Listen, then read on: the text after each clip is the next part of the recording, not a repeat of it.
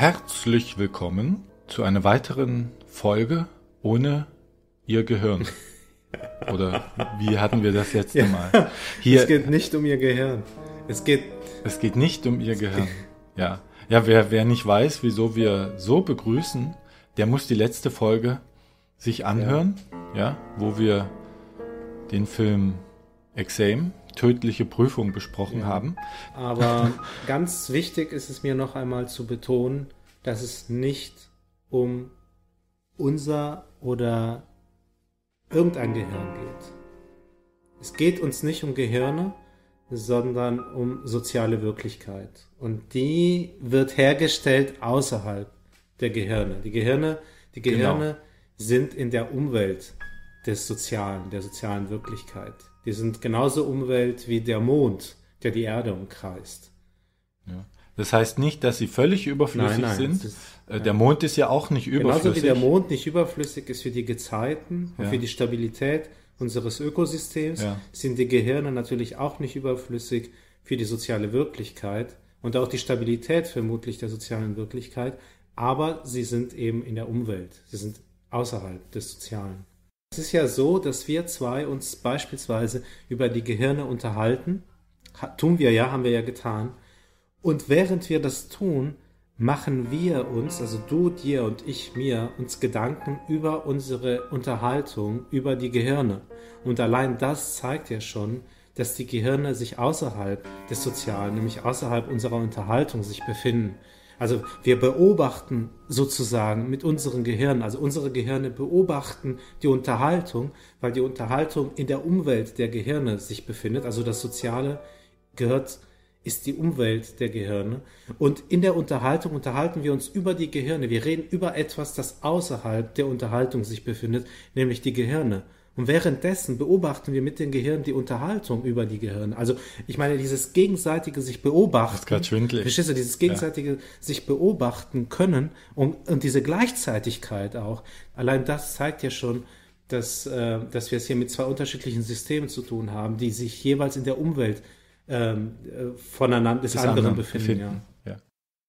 Heißt das, äh, die Gehirne werden nur dann zur Umwelt des Sozialen, wenn man sich über die Gehirne rede, äh, unterhält? Nein, also grundsätzlich, so potenziell sind sie immer in der Umwelt, aber sagen wir mal Ja. Mhm. aktuell als Umwelt des Sozialen wahrnehmbar sozusagen, wären sie erst dann, wenn wir uns darüber unterhalten. Ja, ansonsten sind sie sozusagen poten potenziell, also im Prinzip natürlich immer, gehören sie immer zur Umwelt des Sozialen, ja. Und äh, also aktuell äh, werden sie entweder dann als Umwelt des Sozialen wahrgenommen, wenn man sich darüber unterhält, also wenn sie Thema sind im sozialen System, in Form einer Unterhaltung darüber oder in Form einer Untersuchung oder was auch immer, oder auch, wenn sie das soziale System irritieren. Auch das kann natürlich passieren.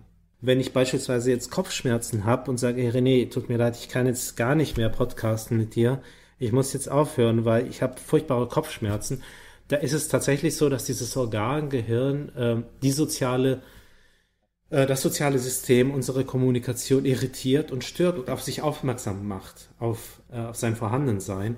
Und äh, insofern gibt es vermutlich tatsächlich ein Gehirn, auch wirklich, unabhängig davon, dass es soziale Systeme gibt. Ist zumindest zu vermuten, ja. Das ist ja schon beruhigend für viele Hörer, glaube ich.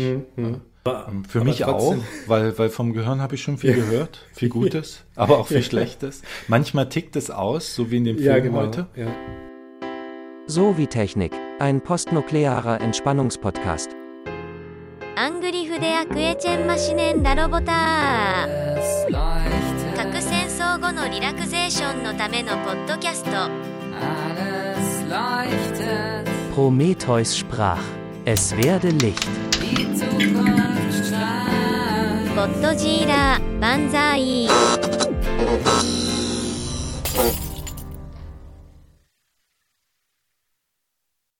So ist es, wobei gerade der Film heute ja auch eben, wir als Soziologen würden ja eben sagen, es ist nicht das Gehirn von dem äh, Charakter, den Michael Douglas darstellt, sondern Foster. Foster, ja. Es ist also nicht das Gehirn von Herr Foster, Foster. also von dem Protagonisten dieses Ja. Filmes, Falling Down, sondern ähm, es ist einfach die Unerträglichkeit in gewisser Weise ähm, dieser, dieses Charakters, den Erwartungen nicht mehr gerecht werden zu können. Also er, er trägt dieses Gewicht nicht mehr. Ähm, das Gehirn. Na, naja, naja, nein, nein, die Rolle, also sozusagen diese Person, also der, ja. ich würde sagen, nicht das Gehirn. Das Gehirn, das Gehirn, ja, also natürlich, wenn du jetzt mit einem Psychologen oder einem Psychiater, einem Neurologen oder sowas in der Art über diesen Film sprechen würdest, dann würde er wahrscheinlich zu ganz anderen Deutungen kommen. Der würde dann anfangen zu sagen, ja, der Stoffwechsel im Gehirn hat dann nicht mehr irgendwie, war dann nicht mehr ausgeglichen, dann gab es irgendwie zu viele Transmitter und Synapsen und Botenstoffe und ich weiß nicht was. Und das hat dann dazu geführt, dass diese Fliege im Auto, die ja sozusagen der, der Tropfen ist, der das Fass dann zum Überlaufen bringt, dazu führt, dass der austickt. Und wahrscheinlich hat er eh irgendeine psychologische Störung, der Foster, die dazu mhm. führt, dass er, dass er dann komplett die Kontrolle verliert. Also vielleicht ist er ein unterdrückter Choleriker oder ich weiß nicht was. Ja. Und wir Soziologen oder ich zumindest als Soziologe würde sagen, ja, mag ja sein, schön und gut, vielleicht spielt das, dieses organische Material, dieses sozusagen materielle Substrat auch eine Rolle. Vielleicht hat Foster eher eine Veranlagung auszuflippen und auszuticken als, als ein anderer. Aber der Grund des Austickens und die Art und Weise, wie er austickt, die würde ich doch im Sozialen verankert sehen. Und sie hat vor allem eben, ist ja, ja, hm. ja, vor allem ist ja das, was wir unter Austicken und was wir unter Kontrolle verstehen, ist ja schon ausgehandelt. Also was bei uns in unserer Gesellschaft als über die Stränge schlagen gilt, ja. ist vielleicht in irgendeiner archaischen Klingonengesellschaft, sage ich mal. Absolut. Ganz normaler Kommunikationsprozess. Absolut, also ja. alles, was der Herr Foster da so anstellt, würde bei den Klingonen zum guten Ton gehören. Und da würde keiner kommen und sagen, äh, ihr Gehirn funktioniert nicht. Ja, äh, wenn man dann zwischen den Kulturen äh, guckt, kann man gar nicht mehr auf das Gehirn zurückverweisen bei austickenden Personen, weil das eben die Regeln eben nicht das Gehirn festlegt, was ausgetickt ist, sondern der Kontext, die Gesellschaft. Ja, genau, absolut, völlig richtig. Ja, so ist es. Und in ja, der letzten, danke. in der letzten, vielen Dank auch nochmal. Eigentlich können wir jetzt Schluss machen. Damit. Ja, du mit deinem Doktor kannst schneller. Ich muss mir alles noch meine Reputation mühsam erarbeiten. Seitdem du den Doktor hast, willst du alles so schnell Schluss und und äh, willst gar nicht mehr gar nichts mehr tun. Nur noch nur noch Fakten von dir geben. Ja, ja. Fakten schaffen, Wirklichkeit Fakten herstellen. Schaffen, durch Wir Doktortitel. Wirklich. Seitdem du den Doktor hast, sind deine Thesen alles Fakten ja, geworden. Ich, ich schaffe Wirklichkeit, soziale Wirklichkeit. Also oh. ich bin, die Wissenschaft, habe ich ja in der letzten Folge schon gesagt, schafft Wirklichkeit. Sie stellt Wirklichkeit her, sie definiert Wirklichkeit. Das ist ja die Aufgabe der Wissenschaft, in der Moderne zumindest, oder seit der Neuzeit, seit der Renaissance, seit dem 16. Jahrhundert ist das ja die Aufgabe der Wissenschaft. Also die Wissenschaft hat die Aufgabe geerbt von der Religion und vorher eben von den Mythen und den Sagen, also von mystischen Weltbildern oder sowas, hat die Wissenschaft, die moderne Naturwissenschaften haben diese Aufgabe geerbt und äh, ihre Aufgabe ist es eben Wirklichkeit zu definieren. Und, äh, also nicht zu erkennen. Als Sozialkonstruktivist würde ich natürlich sagen, zu, zu erfinden und zu definieren und nicht zu erkennen. Aber die Naturwissenschaften würden natürlich von sich aus behaupten, dass sie die Wirklichkeit erkennen, da sie ja davon ausgehen, in der Regel zumindest, dass es, äh, naja, so etwas wie Objektivität gibt. Es gibt eine objektive Wirklichkeit, die unabhängig von dem Standpunkt des Beobachters existieren ja. würde, auch wenn wir sie nicht beobachten würden, egal mit welchen Theorien wir sie dann beobachten oder nicht. Es sind also, es ist nicht der Beobachter oder die Beobachterin, die mit ihrer Perspektive, ihren Theorien, ihren Sichtweisen die Wirklichkeit herstellt, sondern die Wirklichkeit gibt es eh schon und man versucht sich dieser objektiven Wirklichkeit anzunähern, durch natürlich subjektive Ansichten, aber die Aufgabe der Naturwissenschaften wäre dann aus einer naturwissenschaftlichen Sicht, die immer näher an diese objektive, wahre Wirklichkeit äh, zu, zu gelangen. Und als Sozialkonstruktivist bin ich aber natürlich der Ansicht, dass das nicht stimmt und dass es die objektive Wirklichkeit nicht gibt. Das ist wiederum selbst auch eine Erfindung, also eine Wirklichkeitslegende, wenn man so will, der modernen Naturwissenschaften. Also die modernen Naturwissenschaften haben den Gegenstand, so wie sie ihn gerne für sich definieren möchten, mit erfunden. Vielleicht eine Folge auch der Religion, weil die hat ja immer gesagt, es gibt die Wahrheit und hat ja zuerst Fakten definiert. Wie Da du schon sagtest, da recht, ja. ist das ja der Urvater auch mit der Wissenschaften. Die haben das übernommen. Ohne dieses Dogma der Religion wäre die Wissenschaft da vielleicht auch entspannter und hätte gesagt, nee, äh, wissen wir auch nicht. Äh, Sie können den Titel, den Doktortitel so haben. Da hast du recht. Sie müssen Ja. da nichts an Wahrheit Absolut. erfinden, äh, Das an ist- Wahrheit finden. Ja, das ist ein sehr guter, sehr, sehr wichtiger Punkt auch. Also die, die Relevanz der Religion und vor allem der monotheistischen Religion für das moderne Weltbild und die modernen Naturwissenschaften. Ja. Also wollen wir noch mal kurz, ganz kurz äh, rekapitulieren, was wir in der letzten Folge gelernt haben. Da haben wir eine Theorie kennengelernt, die Anomie-Theorie von Robert Merton, die uns hilft, Filme zu verstehen, die, würde ich sagen, nur dafür gemacht wurde, um Filme auseinander zu klamüsern. Da geht es darum, dass bestimmte Typen festzulegen sind, äh, Konformisten, Inform äh, Innovative, Ritualisten, Rückzügler, Rebellen. Menschen reagieren auf sozialen Druck, indem sie sich einen dieser fünf Typen quasi äh, äh, zu eigen machen, äh, ja. um das mal super kurz abzuhandeln. Und warum ist sie geeignet für einen Film? Deshalb, weil man, wenn Fil Filme gut gemacht sind und der Wahrheit, also jetzt nicht der konstruierten, sondern der wirklichen Wahrheit entsprechen, der Wahrheit des Sozialen, Ja, der soziale- dann kann man nämlich sehr schnell die Leute in einen dieser fünf Kategorien einordnen. Und wenn man das gemacht hat, kann man recht gut vorhersagen, wie diese Leute reagieren werden, welche Mittel sie ablehnen werden, welche Ziele, welchen Zielen sie äh, nachgehen werden. Und daraus kann man dann äh, schon, äh, wenn man jetzt mit der Freundin im Kino sitzt und hat diese Folge hier gehört, hat das bisschen geübt, kann man der Freundin schon das Ende des Films verraten. Ja, kann man Und schon die- äh, ganz schön für Eindruck schinden. So. Ja, ganz schön. und dann, wenn man dann sagt, aber ich habe nicht nachgeguckt, dann sagt die Mann, äh, wo ist der Ehering? Und heute kommen wir ja zu einem Film, der ist schon etwas älter, 1993 gedreht mit äh, Michael Douglas und Robert Duvall in den Hauptrollen. Falling Down heißt der Film. Äh, aus meiner Sicht einer der besten Filme, die Michael Douglas hier ähm, gedreht hat, beziehungsweise die in, in, in denen Michael Douglas hier als Schauspieler zu sehen war. Er selbst äh, großartig in dieser Rolle.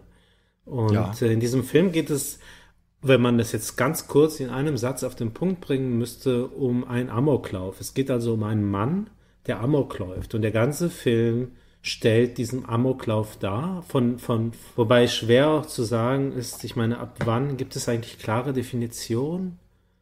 Also, was ein Amoklauf ist, muss es dafür jetzt Tote Ja, geben? muss in den Nachrichten auftauchen. Das wäre zum Beispiel eine Definition. Und der Ja. Film setzt, setzt im Grunde wirklich da ein oder kurz vor dem, dem Anfang der Genese des Amoklaufes, wenn man so will. Denn der Amoklauf, der entwickelt sich stetig, nimmt, nimmt so Fahrt auf sozusagen, Hm. bis es dann zur, zum, zum Showdown der Er Apotheose, definiert sich sagen, ja. immer stärker, Ja. könnte man so ausdrücken. Ja, kommt immer stärker Zunehmend. zum Vorschein, ja. Ja, ja. Und ich möchte mal was vorlesen, was ich bei Amazon gelesen habe und Ja. wo ich mich sehr empört habe. In Falling Down spielt Michael Douglas einen heruntergekommenen Ingenieur, der durchdreht. Der Film löste in den Medien eine Flut von Geschichten über die Wut der weißen Männer der Mittelschicht aus, als er 1963 in die Kinos kam. Dabei ist der Film in Wirklichkeit nicht mehr als ein manipulatives, gewalttätiges Melodram über einen Typ, der zerstört ist. So, da habe ich mich aufgeregt, weil Ja, ja, absolut. Da kann man ja, sich ja drüber da, aufregen. also ich woll, wollte auch kündigen Amazon, also äh, aber äh, das ist dir nicht interessiert. So, jedenfalls ist das, das ist einfach falsch, denn der Film ist wieder, also ist wieder eine Aufnahme von Mertens Theorie. Im Kern, im Kern, im Kern geht es um den Orientierungsverlust und die Anomie eines angepassten Kleinbürgers bei gleichzeitiger Verfügbarkeit von Gewaltmitteln. Denn was mir aufgefallen ist in dem Film, und da kommen wir auch noch dazu, er tauscht immer Er fängt an mit einer Nichtwaffe, kriegt dann ein Knüppel, kriegt dann ein Messer, kriegt dann eine Pistole, ja.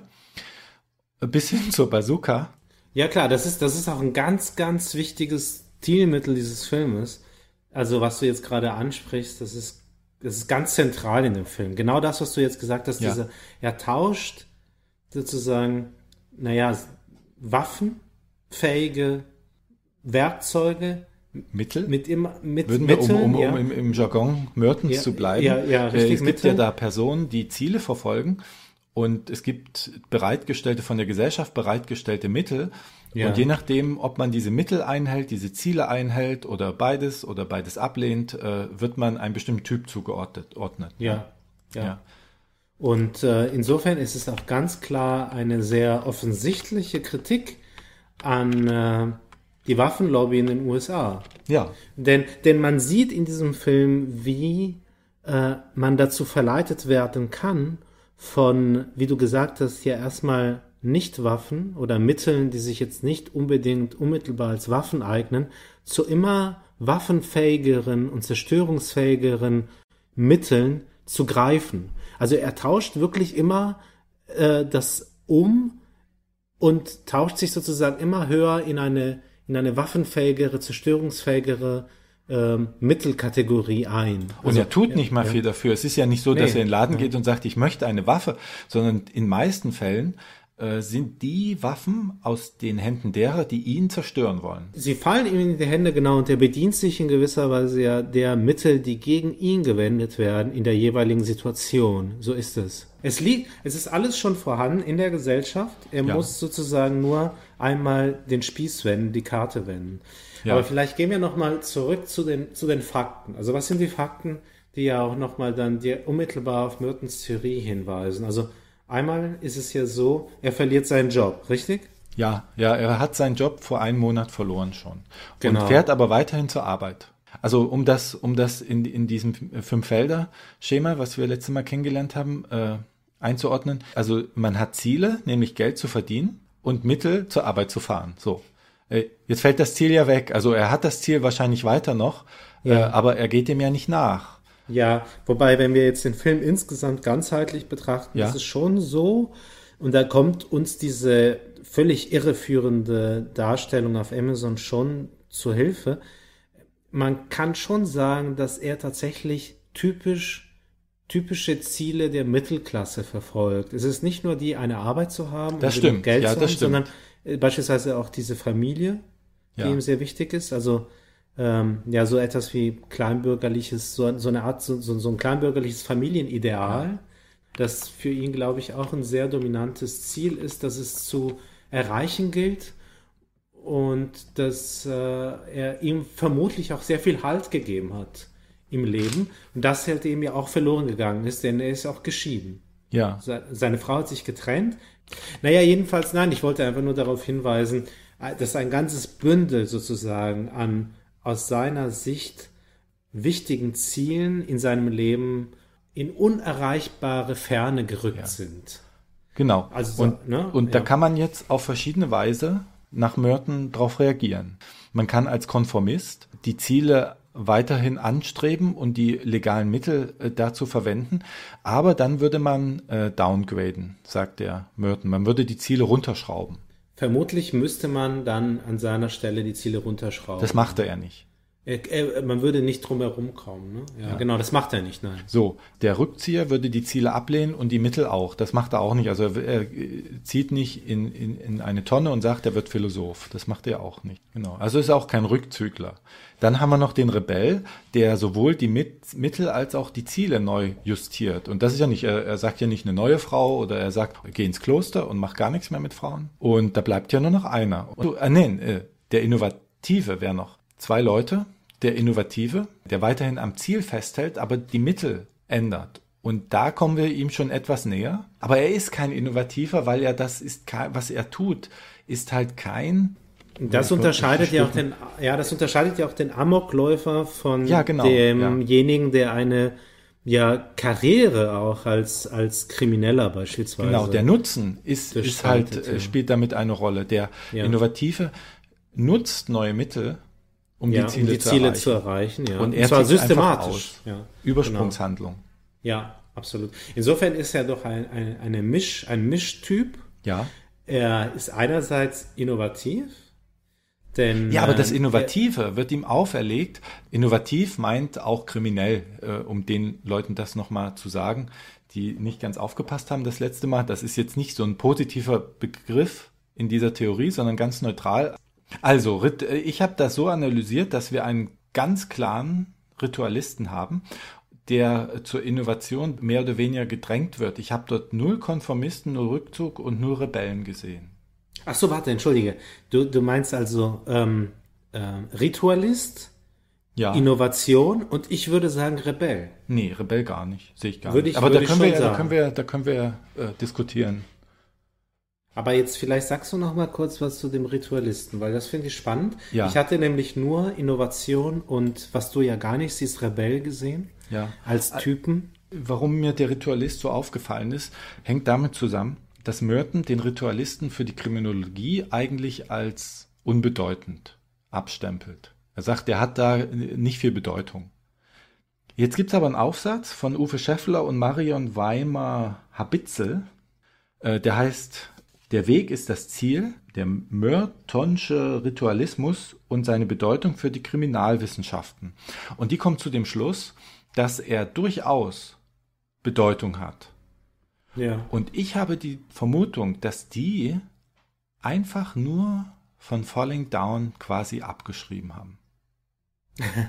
ja? ja, Und das würde mich nicht wundern.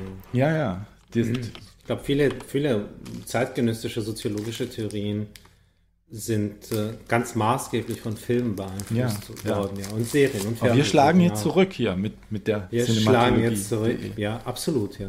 Ja? ja, auch die Wikipedia-Analyse ist total falsch. Hier. Die Handlung folgt der Hauptfigur William Foster, bekannt als Defense, auf seinem zunehmend von Gewalt begleiteten Fußmarsch durch Los Angeles zur Geburtstagsparty seiner Tochter. Währenddessen er immer wieder in Vorfälle verwickelt wird, die ihm soziale Probleme vor Augen führen. Punkt. Seine Reaktionen auf die Provokationen und Ungerechtigkeiten fallen dabei immer zorniger und gewalttätiger aus. Und das, das hat mich erbost, weil das stimmt nicht. Er wird nicht zum Amokschützen, weil er Ungerechtigkeiten ausgeliefert ist, sondern weil seine Orientierung verloren geht und weil er Waffen sozusagen konsumiert, also weil sie ihm quasi aufgedrängt werden, ja. Also da ist sowohl Amazon als auch Wikipedia liegen völlig falsch und deshalb Ja. müssen müssen wir das hier klären, dass das falsch ist aus soziologischer Sicht. Ja, ich sehe das genauso. Äh, ich bin ganz bei dir, als er die Jugendlichen dann trifft. Die Ein- Latino ein Gang. Konform- Ja, die, die Gang. Ja. Ein Konformist hätte sich erst gar nicht auf, die, auf, auf den Streit eingelassen. Der hätte, Ja. der hätte die Beine in die Hand genommen und wäre abgehauen. Ja. Und wenn wir diesen Konformisten als Typen im Hinterkopf behalten, dann würde tatsächlich auch jede Episode, also jede, jede dieser Transaktionen äh, immer anders ausfallen müssen, wenn er als Konformist die, die Interaktion gestalten würde. also der Foster geht jetzt in so eine Szene hinein, kommt immer in so einen, einen Subraum, jetzt nehmen wir mal die Latinos, Ja. Und dort geht er rein mit einer Waffe schon, die er kriegt hat. Und die Waffe ist immer nur ein bisschen, die neue, die er kriegt, ist immer nur ein bisschen höher als die alte. Insofern ist das gar keine Innovation, was er benutzt, wenn man, wenn man sich ihn so verstellt, dass er als, in, als Ritualist reingeht, in so einen Subraum, schaut, was sind dort die Regeln? Ja. Aha, die, äh, diese Grad von Waffe ist genehm. Ja. Und den da ist diese Transaktion zwar eine Verbesserung, aber Ja. innerhalb des Subraums nur eine kleine, der Knüppel gegens Messer. Deshalb merkt er auch gar nicht, dass er sich zum Amokläufer entwickelt, weil diese Transaktion in jeder Episode nur eine ganz kleine ist. Wenn man aber schaut, wie er angefangen hat und mit was er aufhört, ja. sieht man äh, den Unterschied. Nämlich äh, angefangen hat er mit einem Koffer, Ja. ja, äh, Dann und aufhören tut er mit einer ja. Bazooka. Das ist ein sehr, sehr guter Punkt. Also jetzt verstehe ich auch, wieso du zu dem Schluss kommst, dass er als Ritualist in diese Interaktion, in diese ja, Aushandlungsprozesse äh, hineingeht. Denn bezogen immer auf den Subkontext oder auf, den, auf, den, auf das Subsystem sozusagen, ist das jeweilige neue Mittel legitim. Also es, es, es ist ein Subsystem, nicht, zumindest nicht untypisches Mittel, dessen er sich bemächtigt. Ähm, Ja. Aber er ist dann trotzdem ein Konformist, ein sehr flexibler Konformist. Er ist ja einer, der sozusagen immer wieder extrem schnell die äh, neuen, wie soll ich sagen, Regeln und legitimen Mittel des jeweiligen Subsystems erfasst. Ja, aber die sind ja so gering, die Unterschiede im jeweiligen Subsystem. Äh, zwischen Messer und Knüppel, da sehe ich jetzt gar, gar keine Innovation drin. Äh, zwischen Messer und Pistole sehe ich jetzt auch gar nicht mehr so die Innovation. Dann äh, hat er irgendwann einen ganzen Waffenkoffer und tauscht den quasi ein, also tauscht nicht ein, aber nimmt noch eine Bazooka. Da spielt die Bazooka auch keine Rolle mehr. Also da sehe ich, ob jemand mit einem Waffenkoffer durch die Gegend läuft und, und dann sagt, ach, ich nehme noch eine Bazooka, da sehe ich halt auch nicht diese Innovation. Deshalb finde ich den Film so wertvoll, weil der zeigt, dass du als innovativer gelten kannst, obwohl du dich nur ritualistisch an die Mittel hältst. Aber wenn die in verschiedenen Subsystemen, die aufeinander aufbauen, sich aufbauschen, weißt du gar nicht, wo hat der innovative Punkt stattgefunden. Natürlich vom Anfang bis zum Ende, wenn du das vergleichst, gab es eine stetige Kurve. Aber wo war jetzt die Innovation? Innovation heißt ja immer ein Bruch, ein richtiger Bruch. Und den sehe ich Insofern, ja, nicht. also ich finde, das ist eine sehr, sehr gute, ähm, sehr gute, sehr treffende Deutung dieses Filmes von dir und die ja auch wirklich das sozialkritische Element ganz stark in den Vordergrund äh, ähm, stellt. Die, die, Ja. ähm, dass der Film ja auch tatsächlich, äh, also offensichtlich ja auch ähm, in sich trägt, also dieses sozialkritische. Es geht gar nicht so sehr um den Amoklauf dieses Einzelnen, sondern es geht tatsächlich um die Funktionsweise der Gesellschaft und eine sehr kritische Sichtweise darauf. Ich möchte trotzdem aber nochmal nachfragen, Ritualist leuchtet mir immer noch nicht ganz ein und ich verstehe jetzt auch nicht, weil man könnte doch genauso gut sagen Konformist. Er ist konform immer im Hinblick auf die legitimen Mittel des Subsystems und ähm, ist dann aber unterm Strich, wenn in der Rückschau, also davon ausgehend, dass wir alle ja dann doch sozusagen unser Leben monitoren und beobachten, und zwar auch längerfristig beobachten, würde ich sagen, dass er eben doch auch ein Rebell ist, weil er wieder besseren Wissens, er ist ja in dieser Gesellschaft groß geworden und kennt, weiß, dass es bestimmte Regeln gibt, die gesamtgesellschaftlich gelten, die innerhalb der Subsysteme, in die er sich dann immer tiefer sozusagen hineinbewegt, nicht gelten oder immer weniger gelten. Das heißt, am Ende muss man ihn trotzdem ja objektiv betrachten, von, von außen betrachtet, als Rebell dann auch. Ähm, Aber er ändert doch, er behält doch immer an den gleichen Zielen fest. Der Rebell verwirft die Ziele ja oder modifiziert sie um. Die Ziele. Und er will immer nach Hause. Und ein großes Ziel, ich habe ja jede Szene daraufhin analysiert. Also ihm ist ein wichtiges Ziel, ist einfach das Einhalten der Regeln. Und das typisiert einen Ritualisten ganz stark. Die Mittel, die zu Zielen führen, werden selbst zum Ziel. Darum sagen die Autoren des Aufsatzes, der Weg ist das Ziel, weil äh, er hinterfragt die Ziele Ja. gar nicht mehr. Darum er fährt Ja. immer zur Arbeit, Ja, was gar keinen Sinn mehr ergibt. Also als. Mittel wäre es äh, Quatsch. Ja. Bei den Latinos zum Beispiel sagt er, ich wollte mich nur um meine eigenen Angelegenheiten kümmern, war bereit, euer Territorium zu respektieren. Und äh, das ist auch nochmal ein Punkt, die schreiben, also wenn du einem Rit- Ritualisten die Stoßstange kaputt sch fährst, schreiben die, ist nicht das Problem, dass sie kaputt ist, sondern dass du einen Tabubruch begangen hast in seiner Welt, dass du ihn berührt hast. Und ganz stark wird's doch in dieser super Szene in der Fastfood-Kette äh, sichtbar, wo zwei Ritualisten aufeinandertreffen. Also Ja. er kommt da rein und Ja. sagt, er hätte gern Frühstück. Dann sagt, wir haben den Spoilergang gar nicht. Ah, da ist er. Ja. Also jetzt wird, äh, dann sagt die Filiale, äh, nein, es, man kann bis 11.30 Uhr frühstücken, Ja. jetzt ist 11.34 Uhr. So, und da war ich zuerst verwirrt, weil da gibt's eine Stelle, wo er an eine Ja. Baustelle kommt und will durch. Und da sagt der Bauarbeiter, gibt's nicht. Hau ab, du Vogel. Und ohne zu murren geht er. Und da habe ich gesagt, das widerspricht jetzt, sagt auch einer, gibt's nicht. Und hier murrt er. Und dann habe ich überlegt, aber aus Sicht des Ritualisten ist das doch logisch. Denn bei der Baustelle war er in der Rolle des Passanten.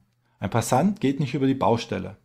Also geht er ohne Murren, ohne sich auch innerlich angegriffen zu fühlen, dreht er sich um und geht. Hier ist er in der Rolle, und das sagt er auch, von König Kunde. Da sagt er, ist der Kunde hier nicht König? Da sagen die, das ist nicht unsere Firmenpolitik, das. Das ist sowieso eine coole Antwort. Und äh, hier sind der König Kunde und dafür, da, das sind auch wieder Regeln. Der König Nee, völlig richtig, ja. Also die Macht rollenkonform. Und, ja. und da, war ich dann Absolut, wieder Endwirt. Ja. Ja, ja, Ja? Also sehr rollenkonform. Da ist es ja so, okay, wenn du dich jetzt auf den Standpunkt stellst, König Kunde, okay. Wenn du dich aber auf den Standpunkt stellst der Regeleinhaltung, die ja für den Ritual, Ritualisten ja auch wahnsinnig wichtig ist, da hat doch der, der, der, der, der Beschäftigte von dieser Fastfood-Kette ja recht. Es war ja vier Minuten nach, nach dieser, nach dieser zeitlichen Frist. Im Prinzip hast du recht, das widerspricht sich. Kommt drauf an, welche Perspektive du einnimmst. Ja, wenn du sagst, König Kunde ist in Amerika, er, er hält ja immer viel Ja, auf klar. Amerika und ich meine, wenn in Deutschland würde ich sagen, ja, du hast den Film widerlegt. Aber in Amerika ist ja, Da wird das so hochgepriesen. ja, der Service stimmt. und so weiter. In Deutschland, Kunde wenn einer sagt, vier Ja, klar, Minuten hast ist recht. vorbei. Nee, du hast und recht, und das der ist ist ja ja ein Amerika-Verfechter. Er sagt ja, ich kämpfe, ich baue Raketen, ich vertreibe Raketen für Amerika, ich schütze das Land. Um, es, um es auch nochmal so auf den, äh, auf den Punkt zu bringen, was äh, Mertens Anomie-Theorie betrifft, ist es ja, Ja. so, dass die Ziele bei ihm gleich geblieben sind, die allgemeinen Ziele und die Mittel, um diese zu erreichen, für ihn nicht mehr vorhanden sind. Ich glaube, Merton sagt gar nicht, dass er die Ziele komplett aufgibt, ja, sondern er macht die Mittel zum Ziel, weil die Ziele für ihn nicht mehr erreichbar sind. Und tatsächlich wird er im ganzen Film so geschildert, dass er seine Ziele hat, aber die Regeln, die sind für ihn absolut wichtig. Also er beschwert sich ja dann auch, dass der Hamburger sieben Zentimeter nicht sieben Zentimeter dick ist und so, ja. Und jetzt könnte man sagen, und so beschreiben sie es ja, glaube ich, auch in dem Aufsatz, wenn ein Ritualist unter Druck gerät, zieht er sich noch mehr in die Regeln zurück. Aber das heißt, du würdest zu dem Schluss kommen, dass er in erster Linie ein Ritualist ist und in zweiter Hinsicht auch ein ähm, Innovationstyp ist oder, oder gar nicht? Ja, Merton räumt ja ein, dass Ritualisten manchmal austicken. Und er tickt ja tatsächlich aus, so richtig aus, als er den erschießt, äh, diesen Rassisten, diesen, diesen Nazi. Vorher äh, hat er die Waffen zwar gezogen, aber dafür hat er sich ja auch entschuldigt. Und dann hat er ja eingesehen, dass es falsch war und nimmt dann doch die Mittagskarte in dem Lokal. Ja. ja, hat er dann gesagt, äh, guckt so auf seine Waffe und sagt so, ähm, ja, ich nehme da doch das Mittagsgericht. Das, so, Ja, ich finde, das unterstützt ja sogar auch nochmal deine These. Also, dass er, er erinnert sich selbst dann auch nochmal daran, dass klar, er ist zwar König Kunde, aber man muss sozusagen auch die andere Perspektive berücksichtigen Und bei dem, in, bei dem Nazi, da hat er gar kein Mitleid, den schießt er auch in den Rücken, weil er das ähm, ist ein innovativer Kleinkrimineller. Der hört ja den Polizeifunk ab, bunkert da geheime Waffen und so. Und die Innovativen sind ja die, die Hassfeinde des Ritualisten. Und, und den bringt er auch um. Das ist ja der einzige, den er umbringt quasi. Am Anfang in dem Laden, wo er sich prügelt, da geht ja auf einmal der Verkäufer nur auf ihn los. Das ist ja mehr Notwehr. Den Stock, den er dann als erste Waffe hat, den hat er aus Notwehr äh, an sich gegriffen. Das war ja ein Missverständnis. Das ist auch eine gute Szene, das Aushandlungsmoment von Kriminalität, weil der, der Verkäufer greift ihn an und nachdem er in, ihm den Stock entwendet hat, dem Ja. Verkäufer sagt der Verkäufer, nehmen Sie das Geld. Und der weiß gar nicht, der wollte überhaupt nichts klauen, ja. Da sagt er, wie bin ich jetzt hier der Kriminelle? Ja, ja, klar, ja, klar. War, ist er, und das sind auch ein paar Szenen, wo er verwirrt ist, dass Leute ihm Kriminalität zuschreiben. Ja, ja, ja, ja. Obwohl er natürlich sich eben nur sehr streng an die Regeln hält. Also, du hast mich überzeugt. Ich tendierte dazu, ihn eher als innovativen, rebellischen Typ zu klassifizieren. Aber du hast mich äh, vollkommen überzeugt. Er ist in allererster Linie ein Ritualist, der ähm, mit der entsprechenden gesellschaftlichen Wirklichkeit in den jeweiligen Subsystemen und diesem Background der, der Enttäuschung, also dieser sehr tief sitzenden Enttäuschung, die er erlebt hat, dann äh, sozusagen fortwährend in, in immer kleinen Dosen nur austickt, aber letztendlich gespeist sozusagen aus diesem, aus dieser ritualistischen Ader. Und, Es gibt äh, ja auch eine General Strain Theorie, die, die äh, baut auf Mertons Theorie auf, aber ähm, Merton hat ja eine Gesellschaftstheorie, aber sie geht ins Individuum und die schlüsselt nochmal auf, welche Faktoren eintreten müssen, dass man zum Beispiel innovativ wird, als welche Persönlichkeitsfaktoren, aber das würde jetzt hier äh, äh, zu weit führen. Jetzt äh, müssen wir den bewerten, den Film, nach unseren Schopenhauern. Ja, ich bin bereit. Oh, ich hätte noch so viel zu sagen über Generationswechsel und so, aber das schaffen wir Ja, nicht. aber, aber ich meine, Re- René, wir können das äh, in der nächsten Folge vielleicht nachholen. Ja, da haben wir schon wieder ganz andere Themen. Ach Wir kommen ja auch immer wieder auf irgendwelche Themen zurück, die damit zusammenhängen. Weil Generationenwechsel, das finde ich jetzt auch sehr spannend. Ähm, das spielt in dem Film auch eine Rolle, Ja. meinst du? Ja? Äh, Das wäre mehr so eine Assoziation. Ähm, Wir haben ja einen Generationswechsel.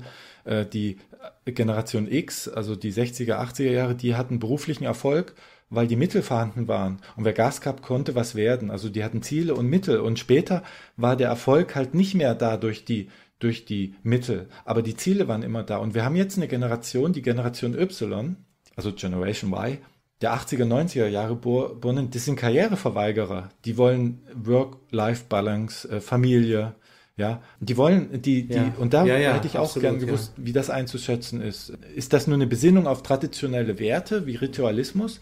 Dann äh, geht es der Gesellschaft nicht so gut. Oder sind das Rebellen, die neue Ziele und neue Mittel Mhm. Äh, erschaffen? Äh, dann haben wir bald eine neue Gesellschaft. Also das so vielleicht nur so als Anregung zum Denken für die Hörer. Ne?